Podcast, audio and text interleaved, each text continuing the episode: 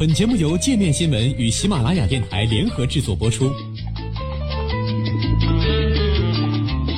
界面新闻五百位 CEO 推荐的原创商业头条，天下商业盛宴尽在界面新闻。更多商业资讯，请关注界面新闻 APP。卡舒吉遇害全程录音曝光，我有哮喘，不要捂住我的嘴。二零一八年十月二号，沙特记者卡舒吉在沙特驻土耳其伊斯坦布尔领事馆遇害并被肢解，此案牵涉之广，手段之残忍，让世界为之震惊。本周，土耳其沙巴日报首次公布了卡舒吉被害前的录音内容完整记录，还原了他生命最后时刻的惨烈遭遇。据悉，这份卡舒吉和十五人刺杀小组之间的对话录音是惨案发生后由土耳其国家情报机构 MIT 获得的。并立即被分享给了土耳其调查机构及包括联合国在内的国际机构。去年十月二号下午一点十四分，卡舒吉到达领事馆，并被一个熟人迎进门。熟人告诉卡舒吉，总领事奥泰比在二楼的办公室等他。上楼时，卡舒吉已经开始有所怀疑，但为时已晚。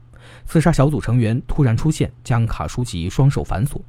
反抗未果后，卡舒吉被带入一个房间内。刺杀小组二号人物穆特雷布称，应国际刑警组织的要求，必须将卡舒吉带回利雅得。随后，穆特雷布要求卡舒吉给儿子留言，称自己在伊斯坦布尔，如果联系不到，也不用担心。卡舒吉拒绝了留言的要求后，立刻被刺杀小组用沾有麻醉药的毛巾捂住了嘴。他的最后遗言是：“我有哮喘，不要这样做，你会让我窒息的。”接下来的录音显示，刺杀小组成员将塑料袋套在了卡舒吉的头上。在挣扎声的间歇，能听到刺杀小组成员间的对话。他睡着了吗？他怎么头又抬起来了？继续推，用力推。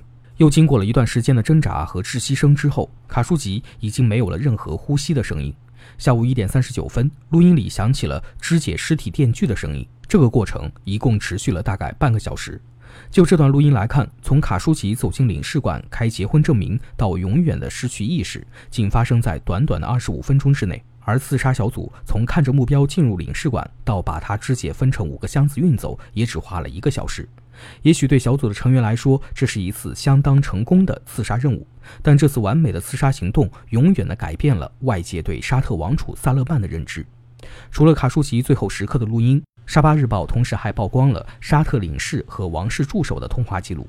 在遇害前的二零一八年九月二十八号，卡舒吉前往领事馆领取未婚妻森吉兹的结婚证件。时任沙特领事馆最高情报长官穆扎尼立即用紧急密码通知了利雅得，告知沙特王室卡舒吉已经到达领事馆。同时，穆扎尼也报告了卡舒吉将于十月二号返回领事馆的消息。当天晚上七点左右，沙特领事奥泰比与王储助手卡赫塔尼办公室的官员通了电话。在谈话中，卡舒吉刺杀行动被称为私事和绝密任务。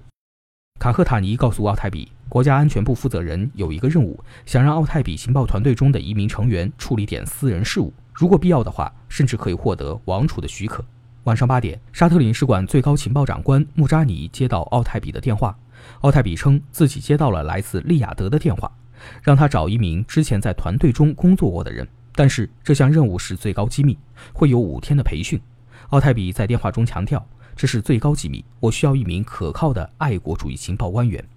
在谋杀案发生的前一天，也就是十月一号晚上九点四十五分，两名未透露姓名的沙特官员进行了这样的对话：来自沙特阿拉伯的一个委员会明天会来，他们将在领事馆做一些事情。二零一九年六月十九号，对卡舒吉案进行独立调查的联合国人权专家卡拉马德公布了一份一百零一页的报告。认定卡舒吉是一场有预谋处决的受害者，并有证据证明萨勒曼与此案有关。截至目前为止，沙特当局已经就卡舒吉的谋杀案起诉了十一名嫌疑人，其中刺杀小组二号人物穆特雷布和肢解尸体的法医塔比吉等五名嫌疑犯面临死刑。就在两人进入领事馆完成任务之前，穆特雷布还问塔比吉是否可以将尸体放在一个袋子里。塔比奇拒绝了提议，称尸体太重了，也很高。他表示自己一直在处理尸体，很清楚怎么肢解。